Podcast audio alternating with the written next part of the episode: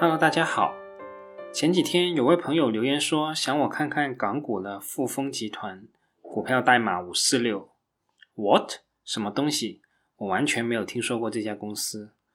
对这家公司所从事的业务也完全一无所知。不过，既然答应帮忙看一看，那我们就来看一下这家富丰集团。不过，我这里要事先声明，我下面只是呈现一下我怎么去了解这样一家我并不了解的公司的整个过程。并不涉及任何的价值取向，这一点可是要注意哦。好，闲话不说，我们来说说这家公司。说到了解一家公司，我一般来说第一步是了解这家公司是做什么的，行业地位如何。所以，我们马上来看看这家富丰集团是做什么的。根据公司二零一九年中报披露，公司的产品开发主要分为四类：一为食品添加剂，主要产品包括味精。复合调味料、淀粉甜味剂、玉米油等等；二是动物营养添加剂，主要产品包括苏氨酸、赖氨酸、玉米提炼产品；三是胶体，主要产品包括黄原胶、微蓝胶、果胶等等；以及高档氨基酸，主要产品包括缬氨酸、亮氨酸、谷氨酰酸及透明质酸等。其中，食品添加剂。动物营养及高档氨基酸三类产品均属于公司的氨基酸分布。在食品添加剂产品方面，味精的平均售价在2019年的上半年大幅上涨。富丰集团凭借成本的优势，采用具竞争力的定价，取得了毛利和毛利率的同向大幅增加，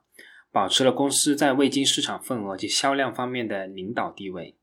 此外，公司新建的龙江厂房二期自二零一九年初开始投产，淀粉甜味剂的年产量增加至七十二万吨，淀粉甜味剂的销售收入大幅增加至约人民币八点零七亿元，相比较二零一八年的同期增长百分之八十六点二。在动物营养业务方面，由于受到二零一八年下半年猪流感持续爆发的影响，公司本期的苏氨酸产品销售贡献有所降低。同时，本期公司高档氨基酸产品销售额也有所下降，主要原因是受经济增速低迷及市场竞争激烈等因素的影响。除了氨基酸分布以外，黄原胶业务也是公司另外一个主要的业务分布。公司的黄原胶业务自2018年下半年以来维持稳定发展，但由于石油行业的市场状况复苏仍处于较低的水平。报告期内。黄原胶的平均售价下跌至每吨人民币一万四千八百九十八元，较二零一八年同期下降了约百分之零点七。黄原胶业务在二零一九年上半年表现稳定，期内公司将黄原胶的年产能保持在六万五千吨的合理水平，是全球最大的黄原胶生产商，在本期内继续主导全球市场。好了，我们知道富丰集团的有这几种产品。我们再来看看这几种产品的大致占比和创立情况。氨基酸是富丰集团最主要的收入来源。二零一九年上半年，公司氨基酸业务实现收入七十二点六七亿元，较二零一八年同期的六十二点二二亿元增加百分之十六点八，占公司总营收的百分之九十四点三四。该业务实现毛利十五点五四亿元，占公司总体毛利的百分之九十一点六九。而黄原胶业务实现收入四点三六亿元，占公司总营收的百分之五点六六，实现毛利一点二亿元，占公司总毛利的百分之七点一七。所以，无论是从收入额还是创造毛利额的角度，氨基酸是富丰集团的绝对主营业务。接下来，我们再来细分一下公司这个氨基酸业务。氨基酸业务中，味精业务撑起了富丰集团收入的半边天。二零一九年的上半年，味精业务实现收入三十七点三五亿元，同比增长百分之十二点四，在整个公司中的销售占比达到百分之四十五点八。其次为玉米提炼产品，实现收入九点六亿元，同比增长百分之十四点一。淀粉甜味剂实现收入八点零七亿元，同比增长百分之八十六点二。其他产品例如氨基酸、高档氨基酸。谷氨酸等产品本期收入均是呈现不同程度的下降的。而在二零一九年的上半年，公司整体氨基酸产品销售收入增加至约人民币七十二点六七亿元，较二零一八年的同期增加约十点四五亿元，增长比例是百分之十六点八。最主要的原因也就是味精及淀粉甜味剂的收入增加。味精的收入增加，主要是由于本期味精平均售价大幅上升的影响所致。二零一九年上半年，味精的平均售价为每吨约人民币七千一百六十一元，较二零一八年同期增加了百分之二十二点七。主要原因是由于目前味精行业的市场状况，其中同行竞争对手减少了定价及产量方面的不理性竞争。二零一九年的上半年，公司的味精销售量约为五十二万一千五百二十九吨，较二零一八年同期下降了百分之八点三，主要由于公司的味精业务的市场策略做出调整所致。此外，淀粉甜味剂的收入也有所增加，主要是由于二零一九年上半年公司的淀粉甜味剂销售量增加所致。二零一九年上半年，公司淀粉甜味剂的销售量约为三十三万二千零四十九吨，较二零一八年同期增长了百分之一百零八点二，主要由于二零一九年初开始投产的新龙江厂房二期淀粉甜味剂产能增加所致。好了，说到这里，我们对这家公司大致的业务有个总体的概念了。这是一家主要以玉米等淀粉原材料生产味精。淀粉甜味剂以及其他作为人或动物食用添加剂用的氨基酸，这样一家企业。其实，对于这样一家企业，我首先是要知道它是做什么的，商业逻辑是否说得过去。而从行业上的选择，已经可以替我否决掉一大半的企业了。比如一些我难以理解的行业，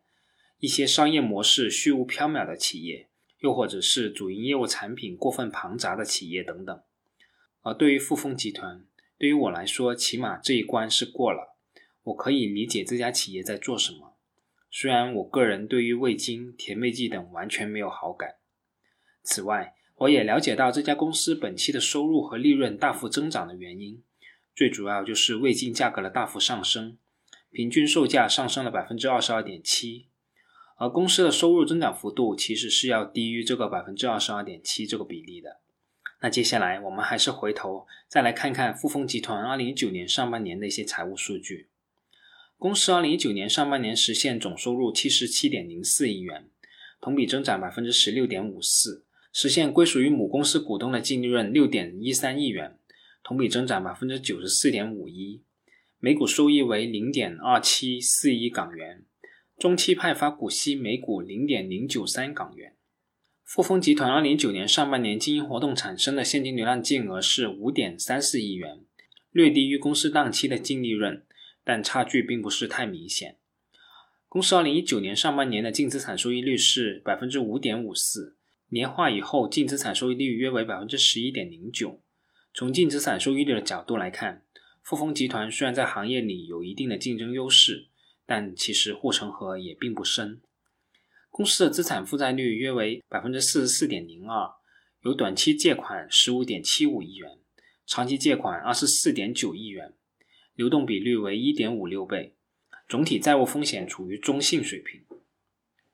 说到这里，我想起了我们大 A 股也有一家做味精的公司，就是梅花生物。于是我默默打开了梅花生物二零一九年的中报。据梅花生物二零一九年中报的介绍。梅花生物的主要产品包括食品味觉性状优化产品，包括谷氨酸、谷氨酸钠、食品级黄原胶、海藻糖等；动物营养氨基酸类产品，包括赖氨酸、苏氨酸、色氨酸等等；人类医用氨基酸类，包括谷氨酰酸、脯氨酸、亮氨酸、肌苷等；还有其他的，例如石油级黄原胶、药用胶囊。生物有机肥等这些主要产品，其实基本上跟我们今天的主角富丰集团基本上是完全一致的。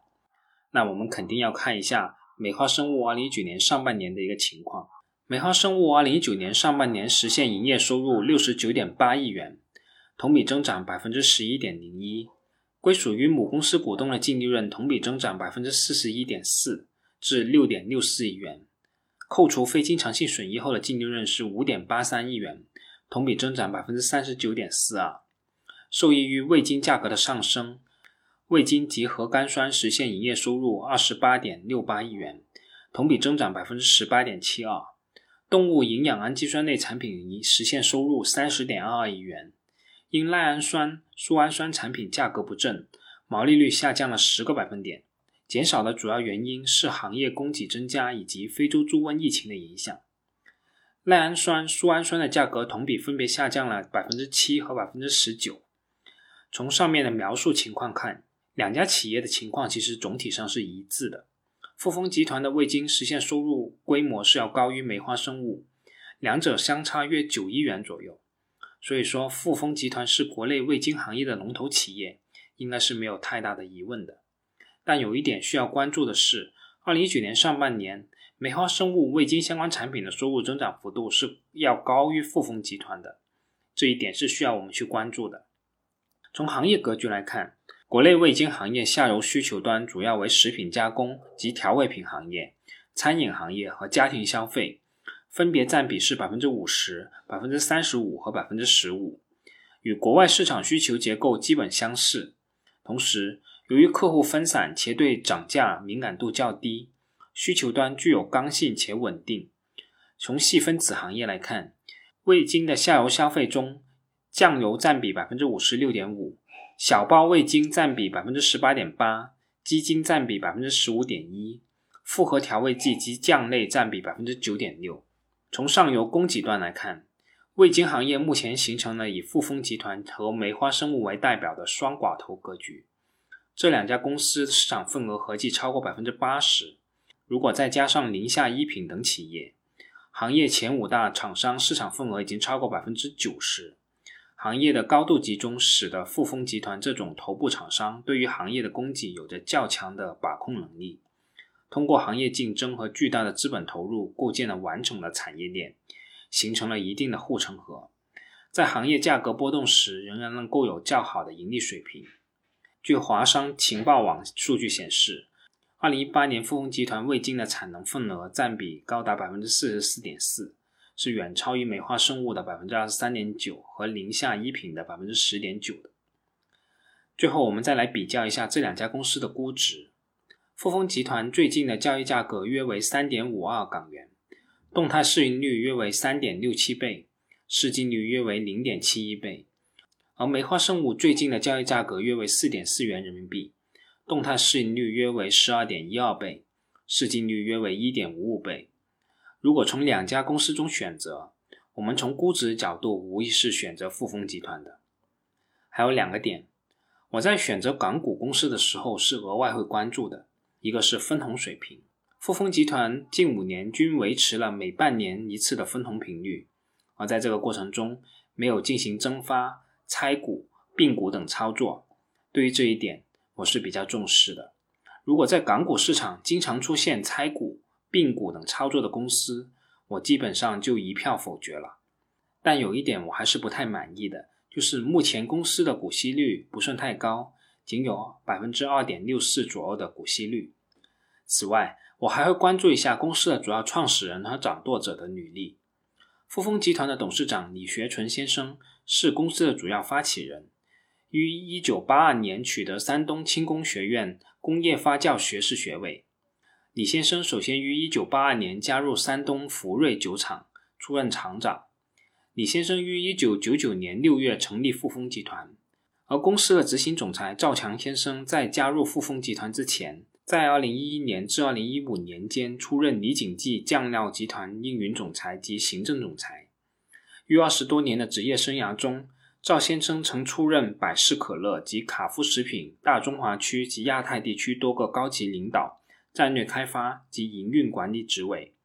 赵先生负责富丰集团的运营管理及业务策略，执行董事会批准的决策及计划，做出日常运作及管理决策及协调整体业务运营。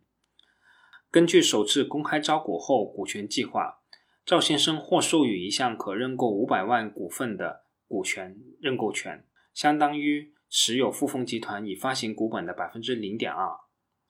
那对于公司的创始人和掌舵者，在以下几方面我是比较满意的。首先就是创始人是学习发酵专业出身，基本上就是与目前公司的主营是完全相关了，不是搞资本运作之徒。第二就是聘请回来的职业经理人有相关行业大企业的经验，同时他也拥有公司的股份，基本上就是可以共同进退了。好，说了这么多，最后当然还是得谈谈风险。富丰集团的风险是什么呢？我个人认为还是在味精本身。大家也可以明显看到味精价格上涨对富丰集团本期业绩的影响。味精也有其内在的波动周期。当低潮来临的时候，必然会对富丰集团造成一定的冲击的。至于这个影响有多大，我暂时是不太清楚的。而且味精这种产品的总盘子其实没有太大的上升空间，已经是一个固定甚至略有下跌的市场。这个因素在我们投资的时候是不得不考虑的。好了，富丰集团我们暂时就先说到这里，我们下次再见吧。说到最后，如果问我怎么看这家企业？我个人认为还是可以的。如果我港股还有点闲钱，我可能会稍微买一点，但应该不会太多，因为我对这个行业还是没有太深入的了解的。不过要强调的是，这个不是交易建议，请谨慎做出投资决策，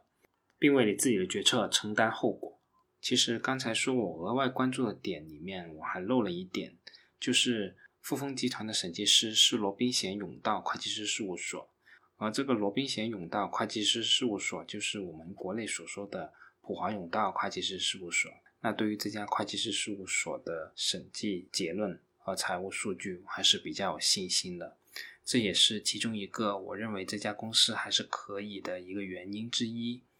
好了，今天就说到这里，我们下次再见吧。